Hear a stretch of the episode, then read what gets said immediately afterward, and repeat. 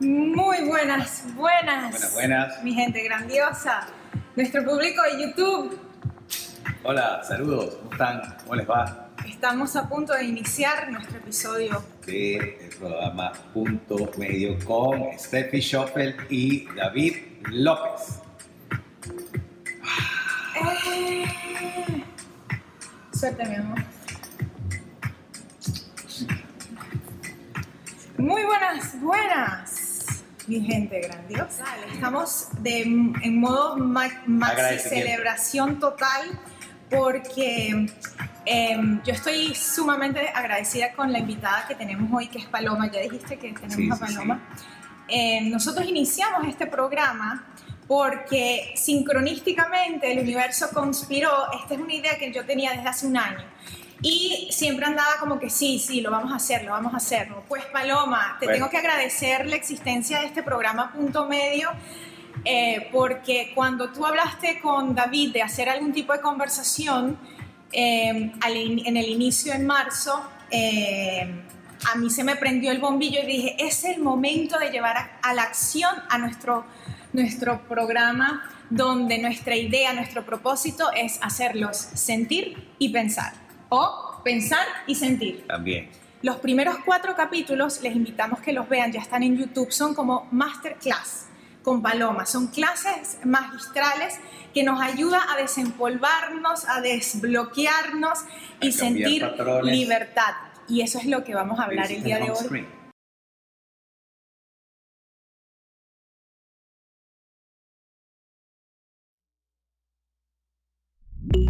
¡Esperada! Hola, hola, hola, hola.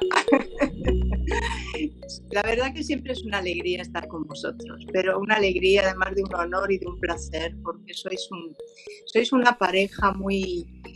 dais, transmitís mucha alegría, mucha compenetración, como que la cosa fluye entre vosotros y de vosotros hacia los demás. Entonces, es, sí, es estar muy a gusto, es como estar en casa con vosotros. Gracias por esas palabras, Gracias a Paloma. Elvira, que lo habéis dicho, a a nuestra Elvira Barcala, porque bueno, ella nos puso en contacto ahí en Miami en aquel primer encuentro que tuvimos y nos conocimos. Y desde entonces, bueno, pues seguimos juntos, así que bueno, pues Sí, pues, una alegría grande. para nosotros también es una alegría inmensa tenerte enfrente y es como tenerte en persona porque definitivamente la energía puede pasar por ahí, por, por la pantalla sin ningún problema y, y bueno, para nosotros es nuestros, nuestro ser está que brinca de alegría y ya Analía me compartió que no puedo esperar para ver a Paloma mañana. tenemos una, una- un- unas personas que, que, incluyéndonos nosotros que tenemos Son tu fan. que somos tus fans, Paloma. Y, y fíjate, el tema de hoy me encanta porque el tema del miedo, sin lugar a duda, es uno de los. Yo creo que es el virus número uno a nivel mundial. Total. Total. si hay un virus, ese es el miedo. Y lo que a mí me gusta mucho es. em, cuando, como, como cuando yo te veo a ti, yo veo una persona que es libre. Entonces yo quiero saber de ti porque tú eres el perfecto ejemplo. No es tanto de lo que dices, sino es lo que transmites, tu forma de ser. Y eso es lo que, lo que a mí me gusta siempre invitar a la gente. Fíjate en lo que te transmite la persona. Si es sí como te lo que te transmite te hace sentir bien, es por ahí. Entonces, si hay alguien que a mí me hace sentir bien, Paloma, eres tú. Gracias. Nos gracias. haces. Nos haces. Yo creo que, que ese, ese- esa libertad de la que hablabas, que se puede transmitir, yo creo que lo transmitimos todos, ¿no? Cada uno transmite lo que tiene. Eh, esa libertad viene de atreverse a ser, de atreverse a ser uno mismo, una misma, ¿sí? Es como un desafío en la vida y es algo que te lo tienes que proponer. A veces ya viene contigo, ya como que te presiona a ir en la dirección que sientes que tienes que ir contra viento y marea, ¿no? Pero si no te lo tienes que proponer, porque precisamente el tema de los miedos, el condicionamiento social, la presión social, mediática que tenemos ahora, eh, todo eso va como nublando y empobreciendo la, la expresión más genuina de tu ser. ¿Sí? Eso, eso que viene contigo, que viene de niña, que viene desde que salía en el colegio espontáneamente, ya tal vez y tal, todo eso se va, se va apagando con, con, el paso del tiempo, pero no porque deje de estar ahí, porque está contigo, lo traes contigo, pero se va empobreciendo y ahí tenemos que estar muy atentos a sacarle brillo permanentemente a esa parte genuina de, nosotros mismos. ¿sí? Y el tema del miedo es, como digo, tal vez de las cosas que más influye en, dejarte anodina, ¿no? en dejarte sin color, sin luz. ¿Por qué? Pues porque el miedo realmente finalmente es una alarma. ¿sí? El miedo eh, es que se ha manipulado mucho y se ha utilizado mucho para, bueno, para empobrecer a las masas y someterlas. ¿sí? Pero realmente el miedo como elemento, digamos, de la naturaleza humana vendría a ser como una alarma, una, un aviso. ¿sí? Es como cuando tú te pones en el teléfono una alarma porque vas a tener una reunión mañana y te suena el teléfono a la hora que tú le has puesto. ¿sí? Entonces, el miedo nos avisa, es, es un estímulo que, actúa en, el cuerpo, ¿sí? que, o sea, a través del cuerpo. Por lo tanto, el miedo emite, pone en movimiento toda una serie de circunstancias bioquímicas. O sea, no es solamente, aparece en la cabeza, sí, porque es un estímulo mental, pero se traduce al cuerpo y pone en marcha pues, elementos como la adrenalina, la noradrenalina, una serie de, de neurotransmisores y de sustancias químicas que disponen a la persona para que afronte la situación. ¿sí? No es para tener miedo. La alarma suena y entonces dices, ahí va, uh, eh, hay este tema, entonces tengo que hacer algo al respecto. Me tengo que preparar o tengo que poner distancia o lo que sea. Entonces lo que nos conviene distinguir muy bien cuando la alarma suena, ¿sí? En el cuerpo se instala, es si es verdadera, ¿sí? O si es, em, ¿sabes? O si es ficticia, o si es una alarma vieja, que no desconecté del teléfono y sigue sonando. Y dice, no, pero si esa reunión ya la hice y salió de maravilla. Sí, porque tenemos alarmas que se van instalando en el cuerpo eh, y si no las desactivas, y eso hay que hacerlo muy conscientemente, es que a veces nacemos ya con alarmas de, de, de otras vidas. ¿sí? Sí, porque hay sucesos que no los hemos resuelto. O sea, nosotros nacemos ya con episodios que emergen muy rápidamente en la vida humana y a veces ya en la niñez. ¿Para qué? Para que lo resuelva, no es para que te, ¿sabes? te, escondas detrás. Entonces, muchas de esas alarmas que dices, pero a ver, ¿por qué se me ha puesto a mí en la boca del estómago este pinchazo, ¿no? este pellizco? Entonces a veces esas alarmas pueden ser eh, que tú las percibas porque eres sensible y tú percibes que hay algo en el entorno y, tu alarma interna, esa que de la boca del estómago, por ejemplo, se activa y te dice, atenta, voy camino del trabajo, uy, me da la, me da la impresión que va a pasar algo. ¿sí? Y efectivamente llegas y pasa.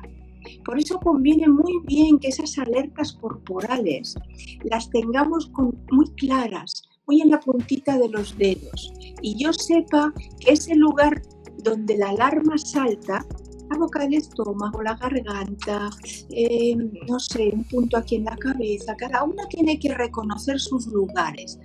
Son lugares de mucho poder, no son lugares de debilidad. El hecho de que yo no estudie y analice ese aviso y lo relacione con cosas, lo confirme y me lo quite de encima, sí, y diga, vale, la próxima vez ya sé que me avisa y ya voy a tener cuidado. Si yo eh, voy teniendo, voy prestando atención, me voy haciendo con una serie de señales que son de mi naturaleza, ¿sí? O sea, yo voy teniendo una serie de pistas que me permiten estar en la vida con, muchísima más perspectiva y con muchísima más tranquilidad que si no les presto atención y empiezo a atemorizarme porque se me ha puesto el pellizco en la boca del estómago. ¿sí?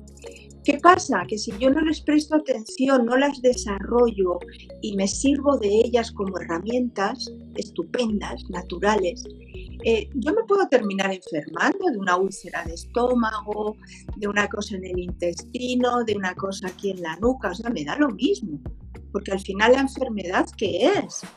nosotros tendríamos que estar todos sanísimos, sanos, no sanísimos. Este cuerpo es un, es un, es un instrumento que funciona como un autómata. Tú le das una buena alimentación, le das un ejercicio físico saludable, tienes tu mente despejada y creativa, estás haciendo lo que quieres en la vida, estás con las personas que quieres estar, no te comes ninguna historia.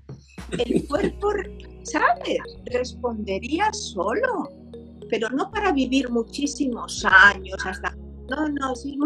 Esto no es una batalla para la longevidad, esto es una batalla para la felicidad. O sea, lo que nosotros queremos es estar perfectamente en el cuerpo, felices, contentos, motivados, con mucha energía disponible para decir, venga, ¿qué hay que hacer esto? Tengo lo que hace falta para poner eso en marcha. Tengo la ilusión, tengo las ganas, tengo la energía, tengo las ideas, porque mi cabeza está despejada. Tengo la claridad. Sí, porque si no el miedo, el miedo se instala, es muy mental también, termina procesándose por el cuerpo, lógicamente, porque todo pasa al cuerpo, lógicamente, estamos en un cuerpo humano, ¿no? el cuerpo habla. Pero el miedo es muy mental. Muchas veces las personas viven aterradas por cosas que nunca llegan a suceder. Eh, por cosas que, están en el entorno y que no tienen que ver con ellas directamente. A suponer que tú tienes un buen pasar económico y empiezan amenazas y cosas de la economía y sin motivo ninguno, porque no es tu realidad, tú ya te empiezas a alarmar. O sea, nos asustamos de cosas que no son, que no son objetivas, que no son reales tú tienes una vida afectiva bien y porque te tienes que asustar de que a ver si me van a dejar, a ver si se va a ir todo a la porra, a ver si ahora va a saltar por los aires. O sea, atentas, atentos a los miedos, eh, pues muchas veces culturales, muchas veces familiares. Heredamos miedos de papá y de mamá que no son nuestros. Y cuando llega la edad adulta o la edad de, de la lucidez, dice, pero ¿qué hago yo aquí con esta con este plastón en la cabeza. ¡Déjame quitarme esto! Suéltame, que no es mío. El miedo a las tormentas es de mamá, pero no es mío, ¿entiendes? Me encantan las tormentas. Pero el, miedo de alguna manera, el miedo de alguna manera es como que el arma más efectiva que se ha usado durante muchos años y no solamente lo, ha usado de repente este, lo, los gobiernos, lo, ha usado la iglesia, lo ha usado, este, qué sé yo, el Big Pharma, todo ese tipo de cosas. Entonces, hay que enseñar a la gente que realmente el miedo no nos pertenece y que, que de alguna manera tenemos que hacer algo para, para primero estar en calma y saber que todo depende de nuestra voluntad. Todo depende de, de usar debidamente tus facultades. ¿sí? O sea, es que las personas, para empezar, Pensar es gratuito y sin embargo la gente no piensa. Eso estuvo bueno ese post que hiciste el otro día. Sí, claro, yo llego a la conclusión de que entonces las cosas gratis no funcionan, ¿entiendes? si pensar es gratis y no lo uso, pues todo lo que hago gratis, pues será que tampoco funciona, ¿entiendes? No, ¿sabes? O sea, no estamos en uso, pero eso es porque la humanidad es todavía muy joven, joven evolutivamente, ¿sabes? Entonces, eh, no hemos llegado, la humanidad no ha llegado todavía a ser humana. No estamos en la fase humana, es una fase pre todavía. ¿Por qué? Porque tenemos una serie de facultades que, las tenemos y no las usamos.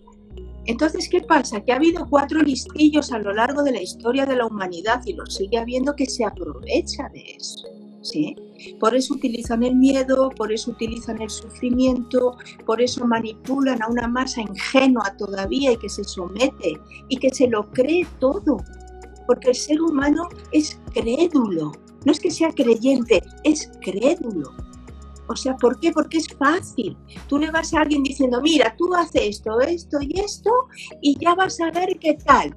la gente va y lo hace, pero sin pensar si me va bien o no ¿Cuántas personas están tomando algo que les ha recomendado y les preguntas, ¿qué tal te está yendo? Ah, no sé, estoy tomando luego otras cosas y, y al final no sabes si te está sentando bien esa, esa alimentación, ese suplemento nutricional, porque, o sea, de verdad. Entonces ahí hay una ingenuidad en la humanidad que, que, que duele. Pero esa ingenuidad yo creo que está cambiando en cierta manera. Yo creo que la gente está como que de alguna manera viendo otros paradigmas y dándose cuenta que estos paradigmas que de repente teníamos durante mucho tiempo no nos funcionan, porque realmente, ¿cuántas generaciones tenemos? O sea, y, y, eso es generacional también. Entonces yo creo que ahorita estamos dando un salto bastante grande. Yo, es mi percepción, veo mucha gente que, que quiere despertar, ¿ok? Y mucha gente que ya está en ese proceso de despertar y de darse cuenta de, de, de, cómo el miedo nos los meten por todos lados y que de alguna manera debemos tratar de, blindarnos contra eso porque ese miedo no nos pertenece. Es que ahora, si algo está pasando en este momento con el tema virus y pandemia y compañía, es que se ha puesto eso muy en evidencia.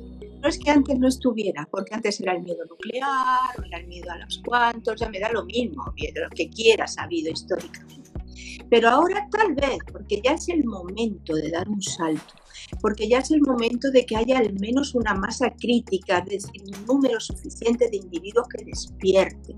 No van a despertar los 8 mil millones, no seamos no. bien, pero si despierta el número suficiente de individuos que puede empezar a plantear nuevos paradigmas, porque estamos viviendo ya en un mundo agotado. O sea, está todo ya dado 10.200 vueltas, se ha agotado todo, ideológicamente, espiritualmente, o sea, todos los niveles. Estamos saturados y hay cansados de repetirnos. Entonces, parece que para, para poder dar ese salto, ahí es donde ves la inmadurez todavía del humano, no conseguimos hacerlo por, por un pensamiento organizado y un consenso ¿Tú te imaginas que nos pudiéramos, se pudieran reunir los, los gobiernos, ¿sí? Y, y, hacer consensos y grandes debates para proponer efectivamente hacia dónde queremos ir, ¿sí? Y abrir vías y abrir espacios a la gente joven, a los que estamos más lúcidos, a los que, a todo aquel que tenga efectivamente ideas que aportar. O sea, podríamos hacer el cambio así, pero en, en nada de... Y con los talentos que tenemos cada uno más todavía. Claro, pero parece ser que no lo podemos hacer así. Entonces tiene que venir como una especie de, de, de, shock, ¿sí? Como si te hubieran empujado por atrás. Sí, te tuvieran que obligar, te tuvieran que forzar.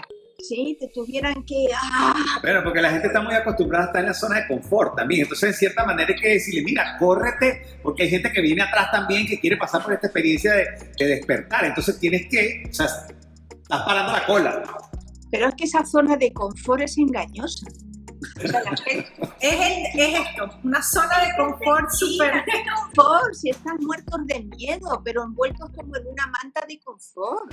Pero están sentados en, en, en, brasas ardientes, la gente está muerta de miedo. Si hay algo que ahora está evidenciando la pandemia es esto.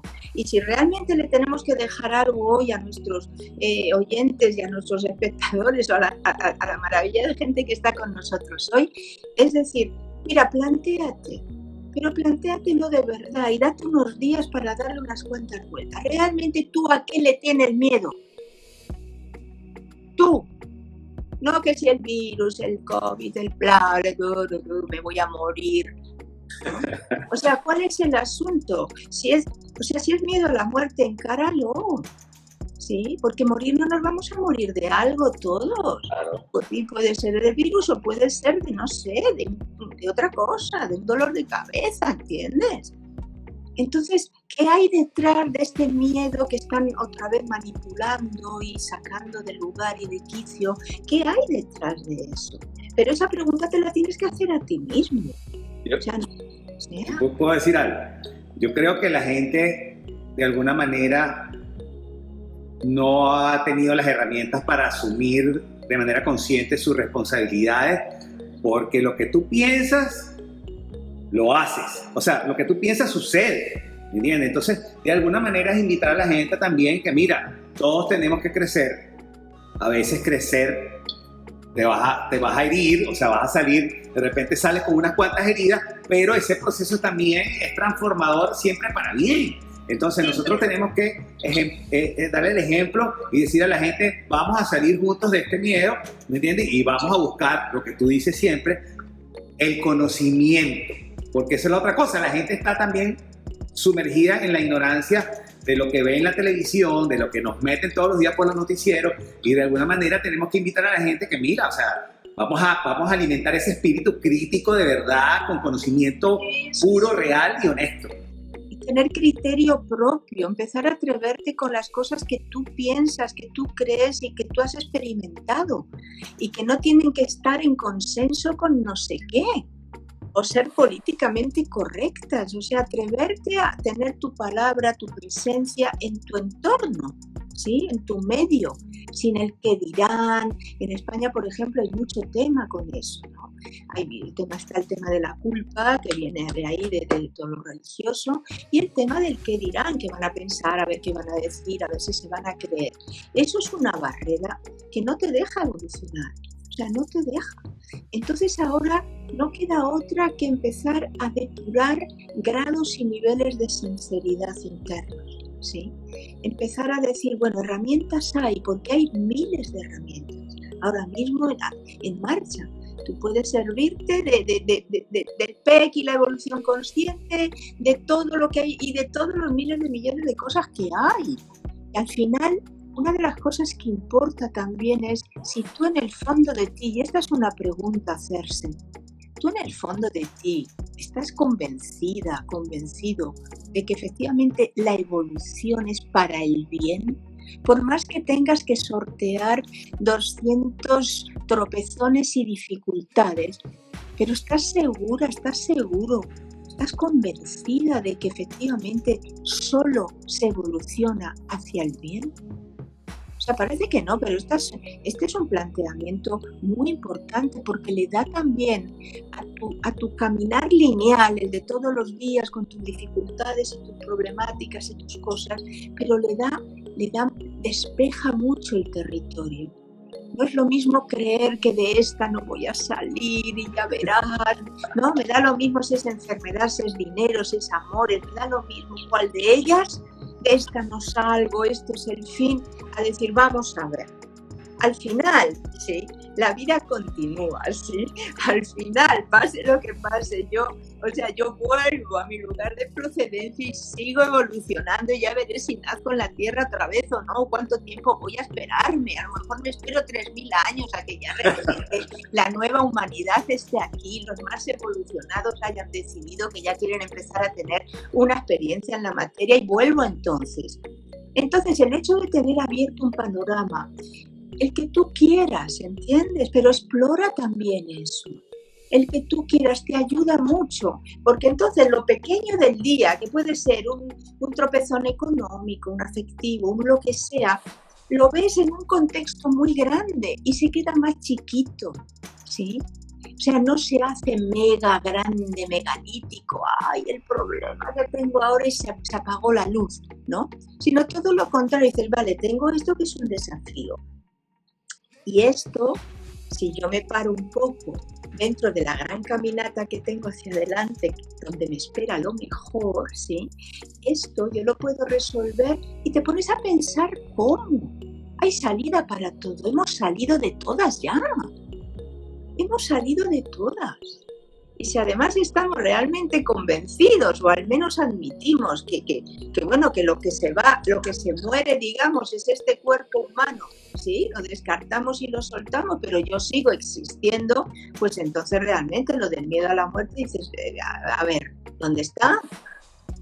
Roma, una preguntita. ¿Se podría decir entonces que parte del gran sufrimiento humano es el hecho de, que nos dicen que esta vida es la única vida y esta es, y entonces es como que uno está aquí miércoles, estoy aquí, esta es mi única oportunidad y claro, es como que miedo a, perder, echarla a perder, a, cagarla, como decimos los venezolanos, lo tenía que decir. Este, y, sí, eso tiene mucho que ver, o sea, la muerte, la muerte está siempre detrás de las cosas importantes la muerte no es lo peor, la muerte es la gran maestra. ¿sí? Y la muerte está siempre cerca de los temas que importan. Esto que estás diciendo es importantísimo. Eso de solo se vive una vez, para empezar, es una gran imbecilidad. Gracias. No cabe en una cabeza pensante, porque una vida humana, una, me da igual si es esta o la que sea, no da para nada. A ti no te da tiempo a nada en una vida realmente, ¿sí? O sea, no te da tiempo a amar de verdad, no te da tiempo a descubrir lo que quieres descubrir, no te da tiempo a cerrar capítulos de sabiduría que necesitas cerrar y necesitas tiempo, ¿sí? No te da tiempo a visitar, yo qué sé, el planeta, si, si es lo que quieres conocer. O sea, no da para nada una vida, porque la infancia es un periodo de adaptación al cuerpo humano, con lo cual no cuenta, ¿vale?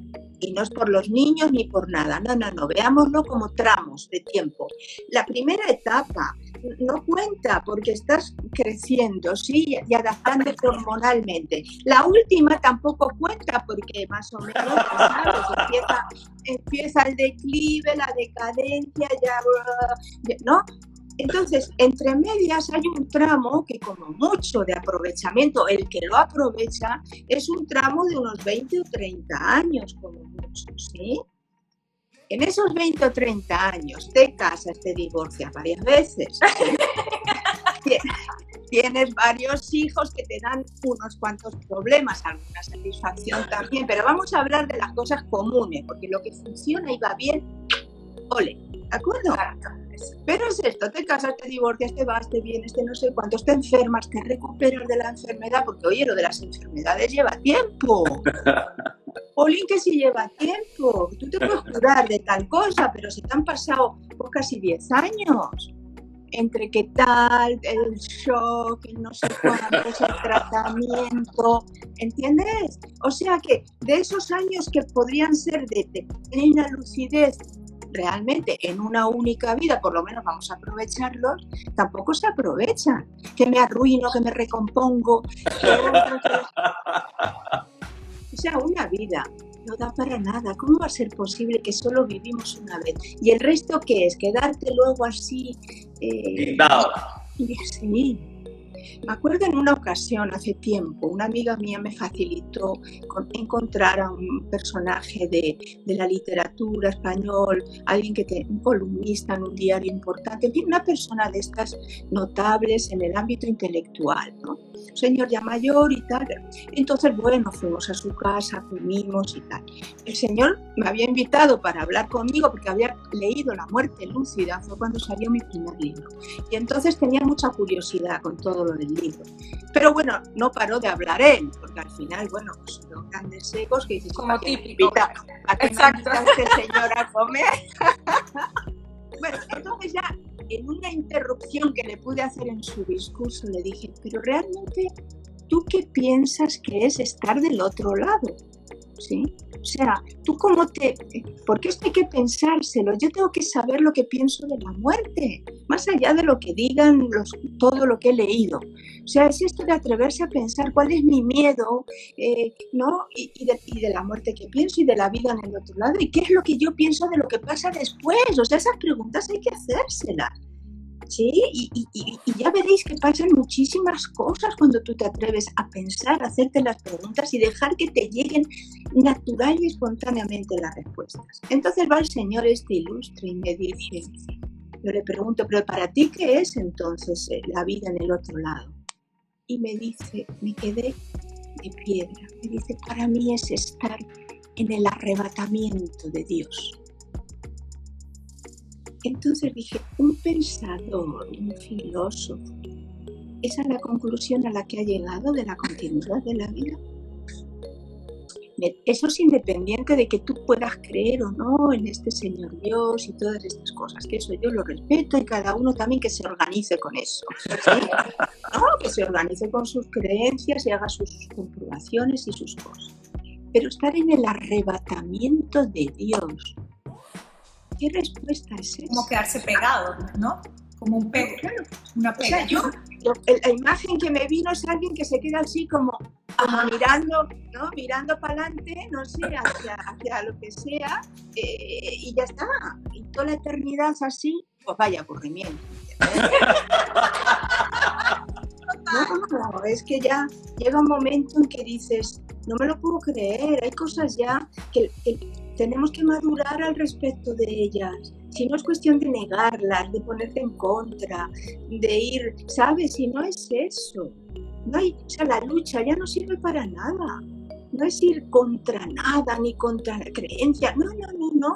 Es ponerte a pensar y cuando tú te pones a hacer uso del pensamiento, que es una variable innata de la conciencia, sí, somos seres pensantes, sí o sí. Cuando tú te pones a pensar, piensas, y cuando piensas, ¿qué sucede? Que se transforman las cosas. O sea, es como, yo es lo que hago. Dices, a ver, ¿y tú qué haces? Pues yo hago esto a mí no me satisfacían ni de niña, ni después de mayor, ni nada, eh, las respuestas que yo hacía a mis preguntas.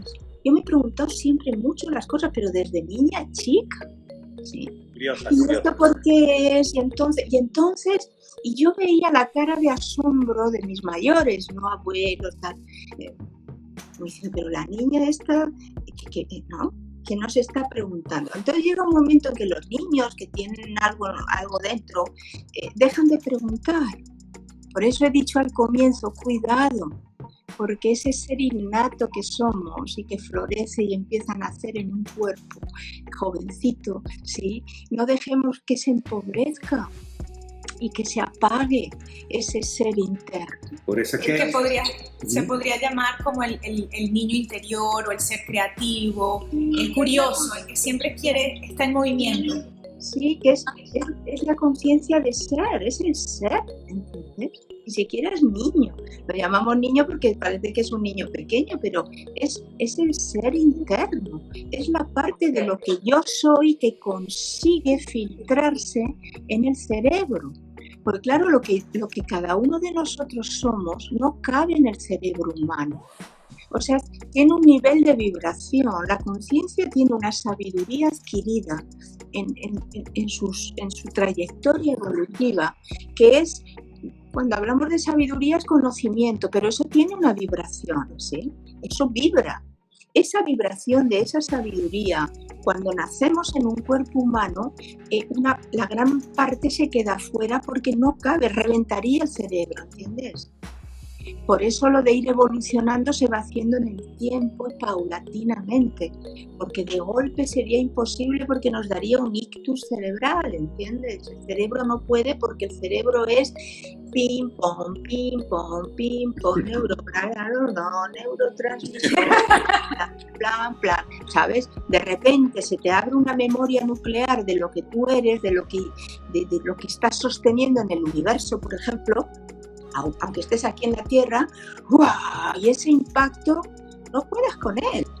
Entonces, ¿qué pasa? Pues que vamos ahí eh, de a poquito y, tal. Entonces, lo que decía al comienzo, antes, la, infancia es ese tiempo de, de, irte adaptando. Entonces, los niños que preguntan y que vienen con inquietudes y que venimos ahí, al final no preguntas ya más, porque, porque no te pueden contestar. Punto. Entonces, ¿qué haces? O te conformas y te oscureces y te promedias por lo bajo y te conviertes en, un mediocre, que no pasa nada, es la mediocridad, o sigues indagando. Entonces, bueno, pues empiezas a leer, empiezas a esto, empiezas a buscar, empiezas a... Pero no, yo en mi caso, ¿no? Que es lo que estaba diciendo, yo, yo no, ya no encontraba las respuestas que me dieran la satisfacción. Uno sabe cuando se ha quedado satisfecho o no, cada uno sabe, si te ha gustado algo, el cuerpo te lo agradece y dices, qué rico estaba esto. O sea, sabemos cuando la cosa te convence. ¿Qué que me pasa cuando leo tus libros, Paloma? El cuerpo hace clic y que ¡pum! Pero eso lo sabemos y eso hay que valorarlo mucho, porque es con esto y es con lo que quieras. Es esto de la sabiduría innata. Es esto de que yo me pregunto las cosas y me llega la respuesta y digo, eso sí me gusta. Ah, mira tú, va a ser esto, ¿sí? Entonces, claro, llega un momento que si tú perseveras en tu curiosidad saludable, en tu imaginación, fíjate que son cosas que las castigan. La imaginación está muy castigada. Se te vaya a ocurrir, qué niña más imaginativa, ¿no? Qué niña, qué fantasía tiene. Pues afortunadamente que tiene esa fantasía el niño, la niña, ¿no? Imaginación, la fantasía, la creatividad, la sensibilidad. Si tú perseveras ahí y encima encuentras elementos que te permiten educarlo, que no lo, que no lo frustran, sino que le, dan alas, bueno, tú empiezas a conseguir a tener tus propias respuestas, que son las que tienes en la conciencia. Si somos más sabios de lo que estamos mostrando en esta vida hoy, muchísimo más. Entonces, perseverar en la dirección correcta hace que en un momento dado tú empieces, no que viene alguien y te cuenta las cosas, no, tú empiezas a, a descargarte tu conocimiento, class, class, class. Y a partir de ahí empiezas a ampliar el arco y a sintonizar con semejantes en el otro lado, que participan de ese interés y de ese grado de conocimiento. Y entonces tú te relacionas multidimensionalmente con un campo, sí, de individuos que saben, que no son ángeles, ni seres, ni guías, no, son compañeros tuyos de evolución, que ahora están con el 100% de su lucidez porque no tienen cuerpo humano y están con todas las luces, y yo parece que estoy de menos porque, porque estoy filtrando y haciéndole el esfuerzo de bajar todo eso, de ponerle palabras, de, de poderme entender con los demás. Yo siempre suelo decir que el tema de, en, el tema de escribir, ¿no? en mis libros, el tema no era ordenarlo y verlo, ¿no? El tema ha sido escribirlo. Siempre me voy a acordar sobre todo con el, con el, poder de la tierra. Con ese libro se me dio vuelta la cabeza por completo, porque ahí inicié otra forma de escribir, curiosamente. Ha habido varias, hay, hay etapas, porque bueno, uno sigue evolucionando y creciendo, ¿no? En el poder de la tierra siempre me voy a acordar, porque claro, ya, ya empezaban a venir las visiones, ¿sí? Hasta entonces las visiones estaban muy normalizadas, porque son experiencias que yo había tenido, lo tenía muy claro y muy tal, ¿no? Con la muerte lúcida, con la energía de amar, esos dos primeros libros, bueno, bien, pero el poder de la tierra ya empezó a abrir un arco y digo, ¿y ahora esto cómo lo cuento? Sea, ¿cómo, hablo yo de esto? O sea que eh, la dificultad no es, no es, siempre el ver las cosas y callártelas, que es lo que hacen normalmente las personas, no se atreven a compartirlo, a ver, ahora van a pensar que estoy loca, a ver, ahora van a decir sino ponlo en un lenguaje que lo, que lo podamos compartir, que no sea un lenguaje de palabras extrañas que no entiende nadie, que las tienes que estar explicando 40 veces, ¿no? Y ya se te va el tiempo, ya se fue el tiempo en explicar esa palabra. Y ya sabemos que el tiempo es muy, muy, muy importante. Sí, pero es que hay palabras, yo digo palabras porque no son ni palabras. Hay una, por ejemplo, de procrastinación. no, pero la gente ya va diciendo por ahí, estoy procrastinando. Dices, pero no tenemos en la lengua española una palabra que sea, o sea, que esté hablando de eso, que no sé ni lo que quiere decir porque es que ni le importa, ¿entiendes? hay cosas que me parecen ya tan absurdas que dices, mira, es que no me voy a molestar a ver qué quieren decirnos de procrastinar. Porque francamente, o sea, por eso la importancia de encontrar, eh, de poder comunicar. Yo sé que, bueno, lo de, lo de comunicar también es un talento. Todos tenemos un millón de talentos y, bueno, pues David lo tiene para, tiene muchísimos, pero el que yo más conozco porque es lo que veo es el cuerpo y todo lo que es el trabajo con el cuerpo, por ejemplo, ¿no? Entonces, está, yo tengo el talento de comunicar, lo tengo porque lo he tenido siempre y, además, bueno, pues en eso he sintonizado mucho con mi mamá. Mi mamá ya murió, pero mi mamá hablaba que era una delicia total.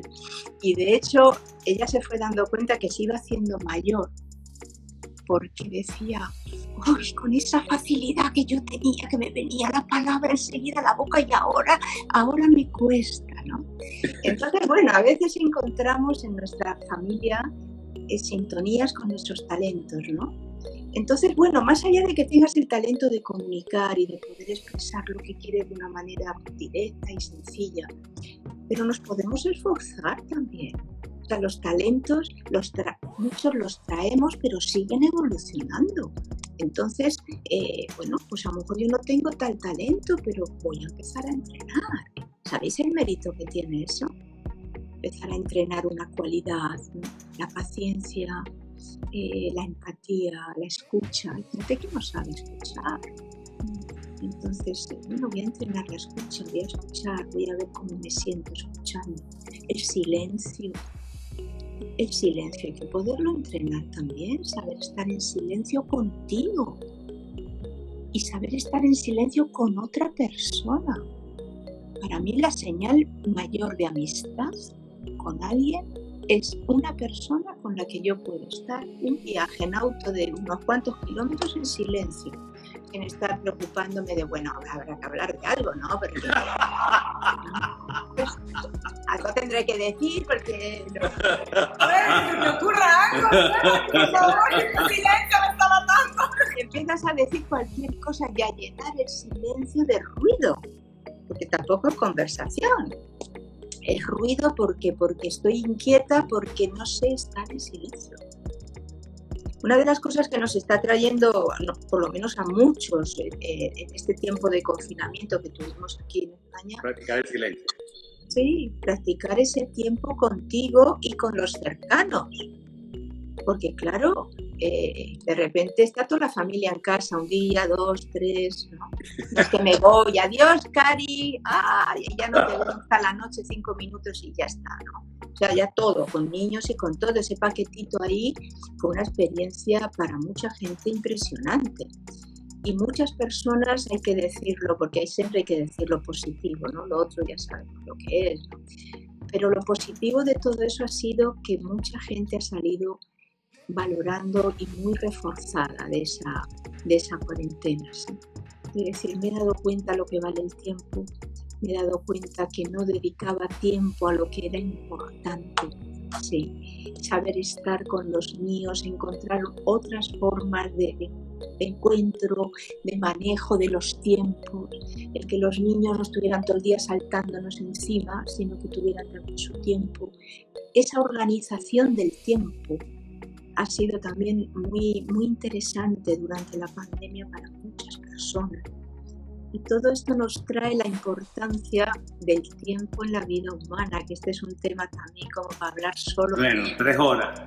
Yo adoro el tiempo porque en todos mis libros, bueno, los que ya conocen el, el trabajo ya saben que le dedico al tiempo un aspecto, ¿no? Y son porque voy evolucionando al respecto, porque le voy sacando cada vez más sustancia al tiempo. El tiempo es de verdad, es de lo mejor que tenemos en la Tierra. Un nutriente, yo lo llamo un nutriente. Pero saber de qué es nutriente, Steffi, de la energía de amar. Correcto. El tiempo lo que permite es que se sentirlo. Que llegue a la materia, se filtra a través del tiempo la energía de amar.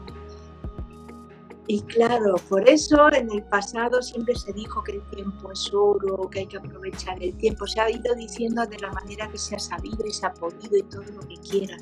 Pero es por esto, porque el tiempo es como, como, como un conducto. O sea que lo mejor sería tener la máquina del tiempo uno tiene, uno es la, el tiempo, ¿no? y, y, parte del problema del miedo es que el miedo te quita el, el, el tiempo en el disfrute, no te lo permite disfrutar.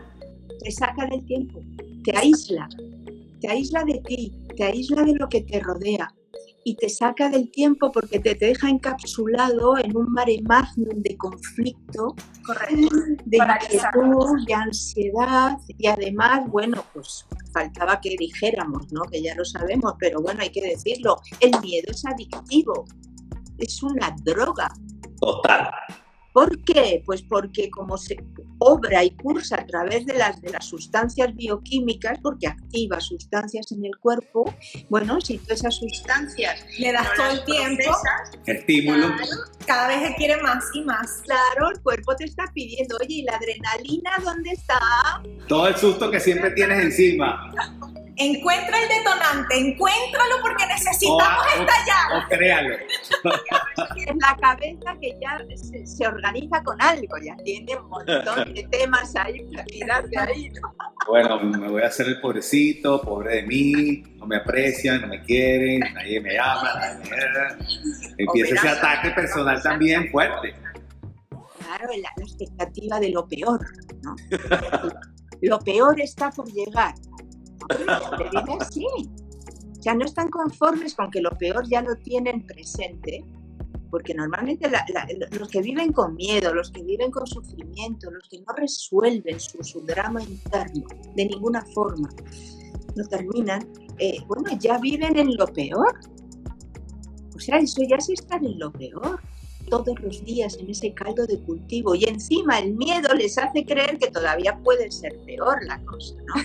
Y dicen, bueno, pues vale, ya, es la película de terror, ya, esa es la película de terror. Sí, que a muchos esta película de terror que han estado viviendo y esta situación actual les ha servido de despertar y que miércoles he estado en una película de terror toda mi vida. No quiero más esto. Quiero salir de aquí. Déjame buscar la información correcta. Lo valioso que es para esas personas y para nosotros que todos hemos tenido momentos de darte cuenta y decir, ostras, pero a ver, a ver, a ver, paremos esto, ¿no? Pero la persona que ha vivido muchos años en eso y que se da cuenta y despierta, ese es un estado ampliado de conciencia. Sea, vamos a animar a todos los que estén ahí en ese punto, que nos puedan escuchar hoy o en otro momento, por favor, vayan a encontrar ese punto de darse cuenta de que la vida es otra vida, no es eso. O sea, la vida la podemos vivir eh, con motivación y con plenitud diaria sea, es como decir, a ver, me levanto por la mañana, ay, bueno, hoy tengo esto, ¿no? Y, eso por la mañana, y luego, qué rico, voy a comer esto otro, voy a esperar. O sea, con cualquier cosa nos podemos entusiasmar. ¿Te das cuenta? Con cualquier cosa, pero gratuitas. Estamos hablando de cosas gratis. El otro día no sé si fuisteis vosotros o fue Elvira que puso un tornado que tuvisteis ahí en Miami, una, foto así. ¡Qué belleza! Yo me quedé viéndolo un rato, me estaba ahí como delante de, que fuera. Ay, en la playa. Yo lo vi. Uh, eso mismo, ¿sabes? No tenerle miedo, porque bueno, que quién sabe. Eh, un acontecimiento así, de una puesta de sol, un amanecer, una tormenta. Una mariposa que pasa. Una mariposa que pasa, una circunstancia. Sabes, muchas veces ahora está pasando esto mucho y es importante para las personas que también lo, reconozcan, para las personas que ya van haciendo un trabajo interior. Eh, ahora está pasando mucho ya porque vamos avanzando en esa dirección de tener estados que como que te traspasan de, una, de un bienestar, de una cosa, llámalo amorosa o llámalo bienestar, que a lo mejor no dura mucho y lo que yo voy viendo es que tampoco lo puedes provocar. No es algo que tú lo controles. Ahora me voy a poner ahí. No, no es resultado de hacer un trabajo energético o meditar. No, es algo que está empezando a suceder eh, para que nos vayamos dando cuenta, ese gran amor está cada vez más cerca de nosotros, porque va a ser el gran protagonista del cambio de conciencia. Lleve todavía los años que lleve la cosa, ¿no? no va a ser mañana, pero ya es empezar a darnos cuenta de que en momentos así te puede pillar trabajando, haciendo algo, cocinando, no haciendo nada, te ocurre a veces, no sé, eh, por el movimiento, te levantas a, tomar un vaso de agua y en ese levantarte y ir a la cocina, se instala y es una cosa tan gustosa y tan bella. Entonces os invito a que si verdaderamente ya os está pasando, no es casualidad, no es hormonal, no es que ahora estoy, no, no, no, no, no, no. Tiene que ver con eso. Tiene que ver con que estamos ya listos, hay aspectos en el cuerpo que se han despejado y que están dejando que se filtre y traspase otras vibraciones mucho más sutiles, más amorosas, para que ya el cuerpo también mute y se vaya transformando y deje de vivir en esa densidad del miedo, ¿entiendes? Y pueda efectivamente ya empezar a decir, uy, yo, yo quiero estar más tiempo ahí, vamos, yo quiero vivir ahí, porque trabajo igual, trabajo mejor, estoy tal y estoy en paz y contenta, no sé cómo decirte, es algo, no es emocional tampoco. Lo dejo ahí porque, porque está pasando, ¿sí? Ya está pasando, va a pasar cada vez más y si le damos, eh, le prestamos ahí, le abrimos espacio a que suceda y lo reconocemos cuando está pasando, dices, uy, ¿no será esto lo que decíamos el otro día en la charla con, con Steph y con David? ¿no? ¿no? Sé, ¿No será esto lo que, estaba, lo que se decía ahí? Sí, es eso.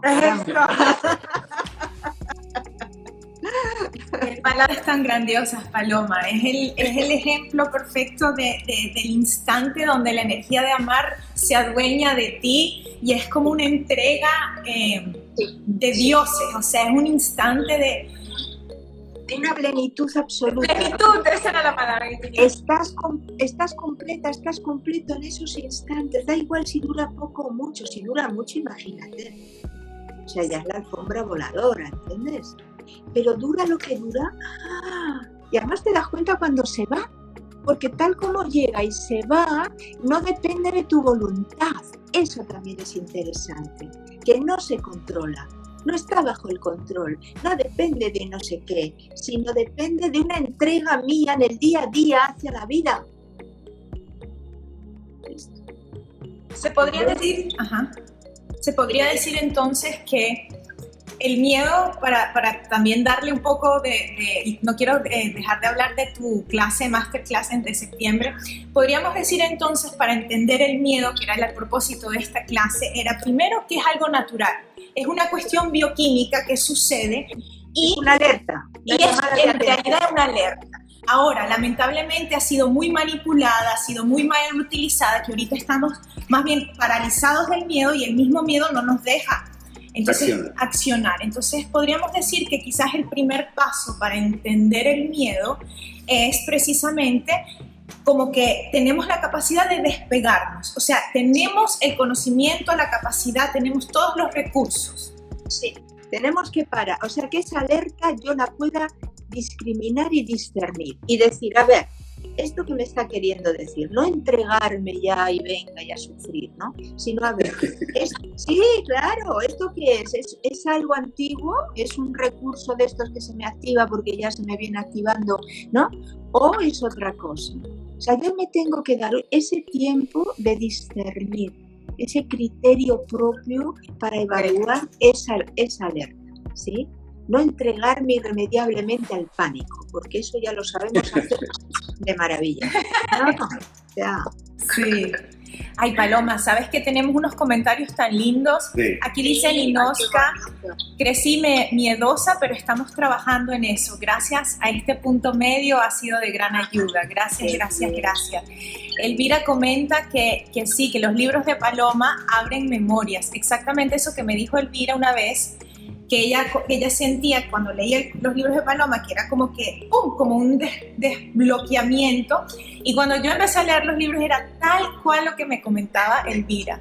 No, porque lo que importa es lo que importa. O sea, yo, para mí la prioridad es este encuentro y que pueda, y que pueda ser de mucha utilidad y que, y que pueda verdaderamente llegar ¿no? a, a, ese meollo interno que desencadene un cambio en la persona. ¿no? Eso para mí es lo prioritario. Y luego, bueno, nos queda un minuto, bueno, vamos a... ¡Ah, que está sí, sí, sí, bueno, así hicimos. Así hicimos. Yo creo que esta hora ha sido sumamente productiva para todo el mundo. Hemos hablado de el miedo. Yo creo que hemos recibido bastantes claves contundentes que nos pueden ayudar en el momento ahorita de ir en nuestra propia introspección, porque esto es algo personal. Cada quien ahorita tiene que como que enjaularse un ratito y estar en, ese, en esta información y dejar que el cuerpo y, em, se empiece a hablar. Y muchas veces es, pues, es solo, es sin esfuerzo. Y, y, bueno, Paloma, una vez más sumamente agradecida. Cuando sigan a Paloma, el Instagram de Paloma.